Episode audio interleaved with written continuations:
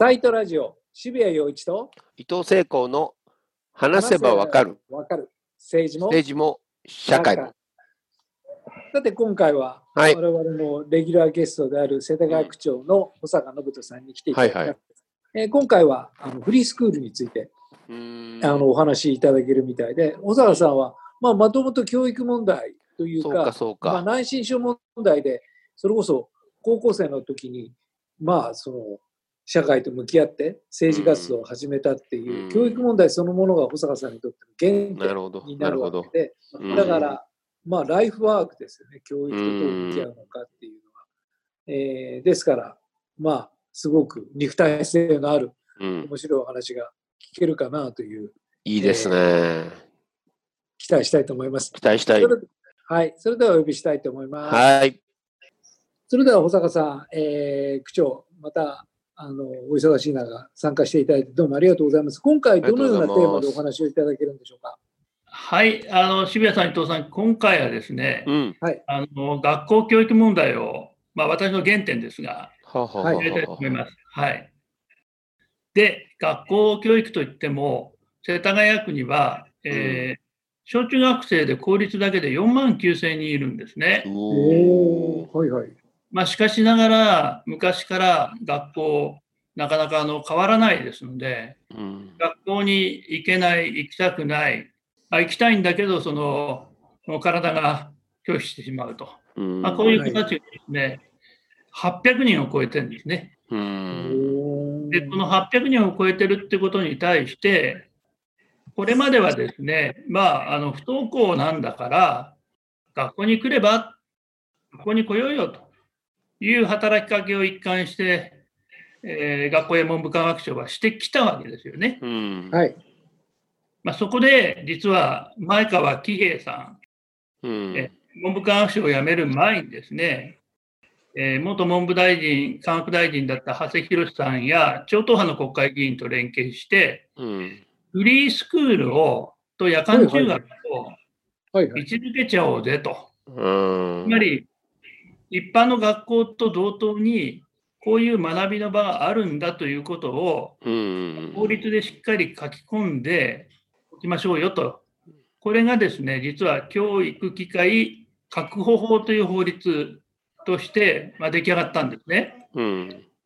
で、この法律やはりできて、大変あの効力があって、あってですね、まあ、これまでもあの世田谷区では、その不登校のお子さんに、えーまあ、来てくださいよってことで、あのホットスクールっていうのを準備していました。うん。はい。うんで、別名ね、えー適応指導教室と言いました。うん。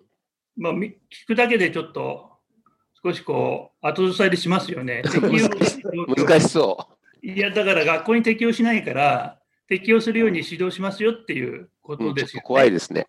えーまあ、だけど、その強制はしない。いわゆるあーその学校の教養はしない。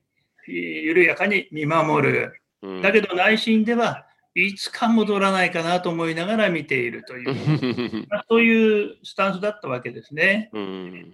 で、それは実は学校教育法という法律の中で、教育は学校以外に認めてなかったからなんですね。うんで、この教育機会確保法はですね、学校以外にも子どもの学び育ちがあるじゃないかとうん。そうです、いうそうです。ことをやっぱりうん引きづけてくれた結果ですね、実は世田谷区で元中学があったところに、公設民営のフリースクールを開校することができました。うおんー。すごい。へ伊ー藤さん、渋谷さんご存知でした？いや、知らなかったです知。らなかったですか？公設民営のフリ公ースクール設民営ってなんか不不思議な表現ですよね。そう公そう。設で民営っていうのは。うんこれはですね、あの学校のあった校舎を壊して、新しいですね、1階が保育園、2階がフリースクール、3階が若者のその交流センターと、うんまあ、そういう建物を作ったわけです。うん。で、その工事費、えー建物のその整備費、それは世田谷区が出して、うんで、年間の運営費、まあ、あの相当かかります。それは教育委員会の予算から出しますよと。へしかしながら運営は東京州レというですね、うん30年フリースクールをやってきたあその NPO 法人に委ねよう、託そうと。なるほど。ななるほど。だから、ねね。で、去年の2月にちょっと開校したんですね。あ。うん。で、そうしましたらですね、まあ、ホットスクール希望が丘っていう名前なんですが、うん。まあ、開いた途端ですね、うん。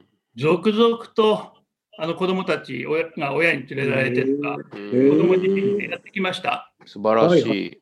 はい、それで、そのまあ施設自体も非常に明るくてですね、うんあこれちょっと教室形式にあの見える写真も今、お二人には見せていますけれども、はい見えてますくいいですね。まあ、新築で、しかも、もうすごくあの広々とした1000平米近くある、あの建物なんですね。えー窓も大きいですよね。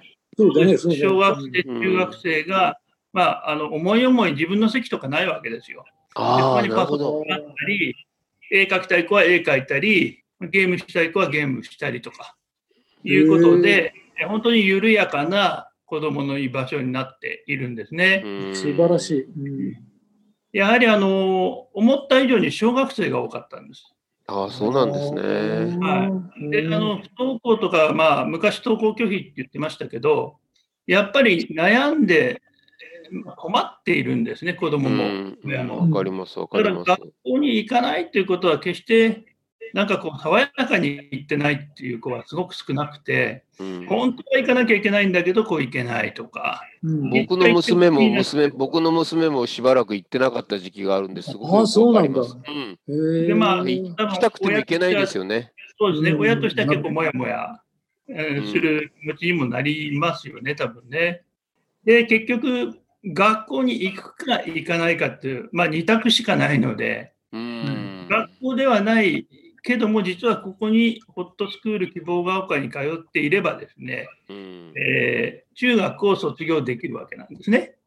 あ、それすごい。そうなんだ。そういうことになってる。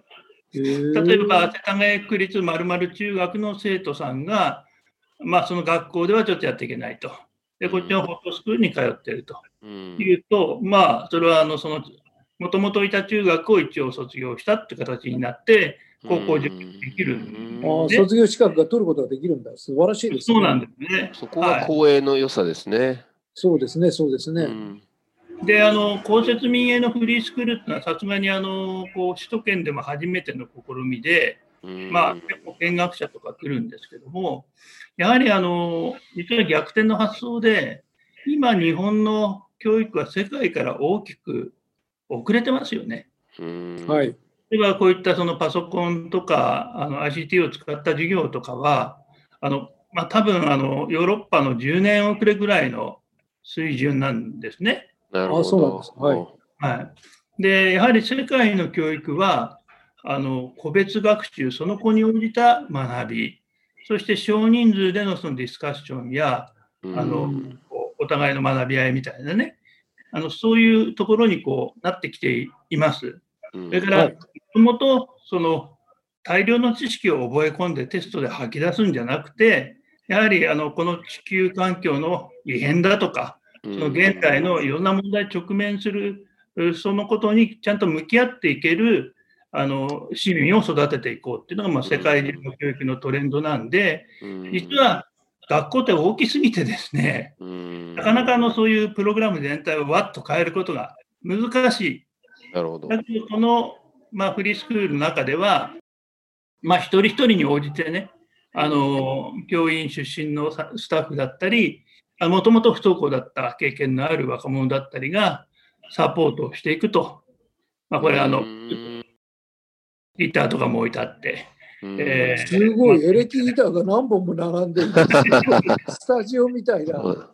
そうなんで、こちらの、高さんに今見せてもらってますけど。一緒にご飯作ったりとかですね、うんはいで楽しい。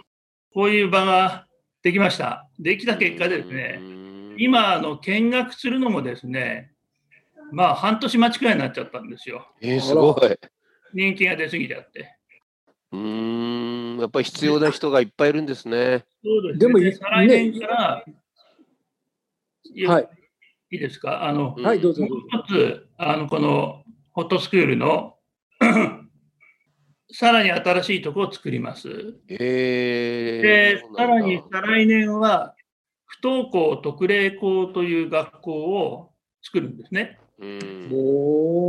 これはですね、あの要するに一般の学校教育プログラムに対して、うん。そのまあなんかついていけないって子もいれば、あまりにもバカバカしいねと、授業は。あの頭が良すぎちゃうこうフフルスロットルで知的な好奇心とかそういうものをちょっと自分は満たしたいんだとか、あもう全然違うところに俺は興味あるよとかってこう、まあ、昔の渋谷さんとか伊藤さんみたいな いやいや。子供がいるじゃないですか、やっぱり。飛び級ができちゃうみたいなもんですよね、違う分野に。いわゆる企画に合わない子がいるわけですよね。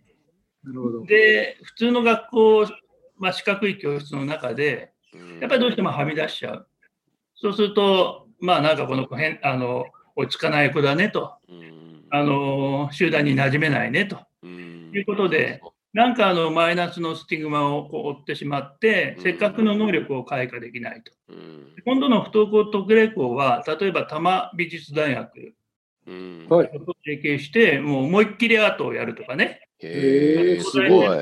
とあの相談してですね、あのさまざ、まな最先端の科学のあの研究者とこう子供が触れ合うとかね、それいいですどこでやってみよね。うかなと思ってまして、世界水準だ、これ。あそうですね。ね、アメリカとかそういうね、ヨーロッパとかそういう感じですよね。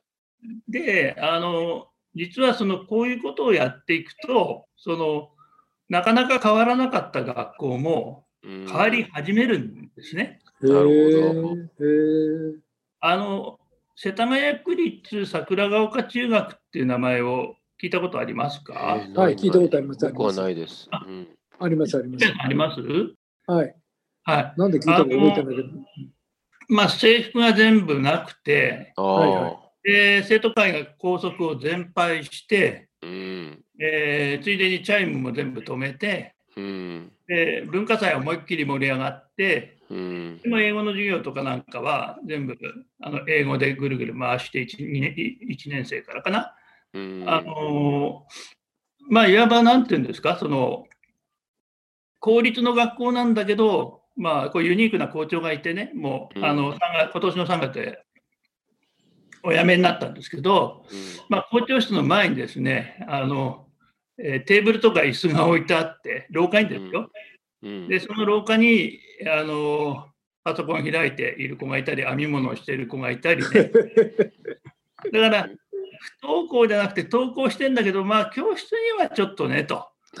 そっか。が廊下にいたり、うん校長室のソファにいたり、ああ、気楽ですそういうね。形で、あのまあ、そこにいるからといって、お前何やってんだっていう先生はいないと。うん。いうような形にしてみた結果、やっぱりその学校の評価がこう抜群に上がってですね、うん。はいはい。あのいわゆる学力も非常に上がってた。素晴らしい。うん。いうようなことも起きました。うん。なんで、やはり、こう、思い切って、その、今、実はあの学校は、あの、英語が教科化されましたよね。はい。それから、まあ、道徳がですね、教科化された上に、この採点しなければいけないですね。うんへ評価しなーければいけない。で、その上に、1人1台あのタブレットがこれから入るんですよ、11月へから。それを使った授業と、もう教員は結構パンク状態。そうですよなんでね。前にもバズってて、今日もバズってた、その教育現場のひどひどさっていうか、ではいはい。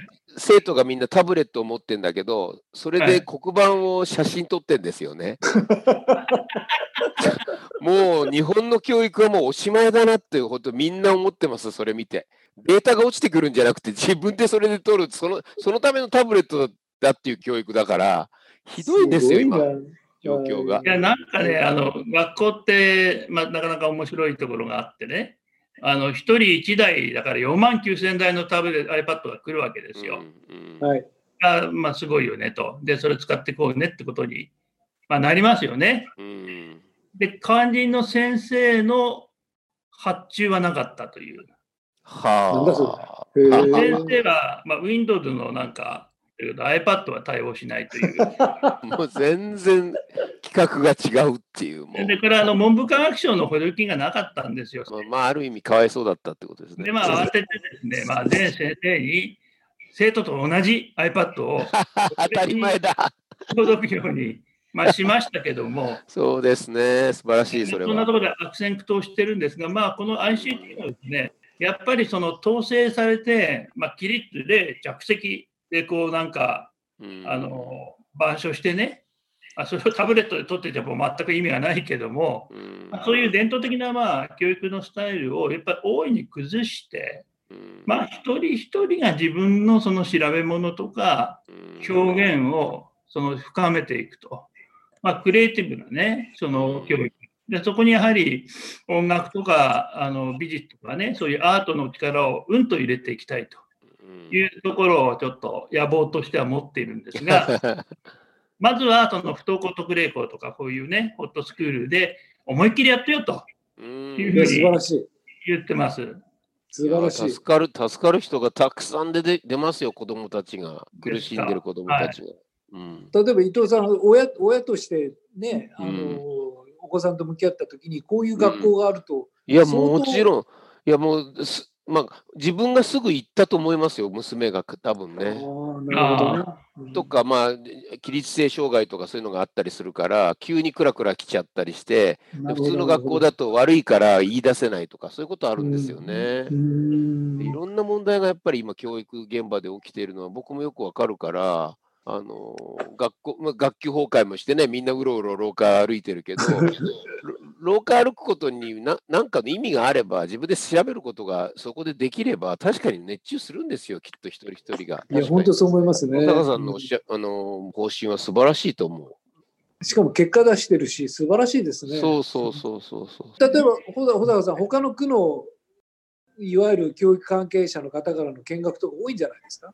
そうですね、多いんですけども、これ、やはりこれだけの施設を作るっていう、あの大体あの、ふまあ、世田谷区もそうだったんですが、古くなってきた建物を、まあ、少しこう手直して、まあ、かなりあのちょっと薄暗いところでやってたんですよ、これこれまで。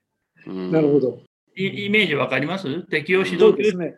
そうです、ね。あんまりこうパッと明るく、うん。わーっとやろうっていう感じじゃなくて、やっぱり、うんまあ、不登校の子がちょっと来て、うん、で、本読んで、で、ドリルやって、少し元気になったら学校行くっていう、まあ、そういう場だったんですね。ままあ、落ちこぼれってことですよね、つまり。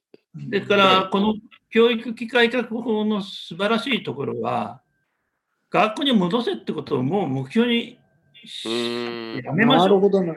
なるほど。あ、もそうれ素晴らしいです学校に行こうとね。いうささやきはしないと。うん。結果として実は学校にいっぱい戻ってるんですよ。そうか。要するにど。言われても戻るんじゃなくて、うん内面的な力がだんだん湧いてきて、うんということですよね。今、伊藤さん、起立性障害のお話されましたけど、はい。あの僕のお友達にあの編集者のお母さんがいて、やっぱり1年生からね、その学校に行けなくなってしまって、本当に悩んでたと。うんで、えこれができてですね、1年生のまあ2月に、ポーンと飛び込んで、うんはい。で翌日からですね、自分から布団を出て、着替えて、うんへえ行きますって言ってね、そのいやそんなの、いや、それ親泣いちゃいますよ、そんな素晴らしいこと起きたら。うん。涙を流しながらですね、わかるわ。言ってくれて、ううんん。まあ、なんかね、だから子供にとっては、ほんのちょっとしたことで、あの、かなり人生の重要な時期にね、土台がこう歪められてしまったりとうか、ん、まあホップレスになってしまったりとかうんしますけれども、やっぱりちょっとチャンネルを変えて学校というところにもし行かなくても、こんな世界あったんだと、うんあ、これはもうちょっと楽しいよねと、じゃあもっとやってみたい。こんなあの場を作っていくこというのが大事かなと思っています。すごい。で、一まあ応、世田谷区ではこういうものを、まあ、今お話ししているようなことをですね、区民向けに総合教育会議っていうのをやって、あのスライドで見せたり、あの語り合ったりまあしています。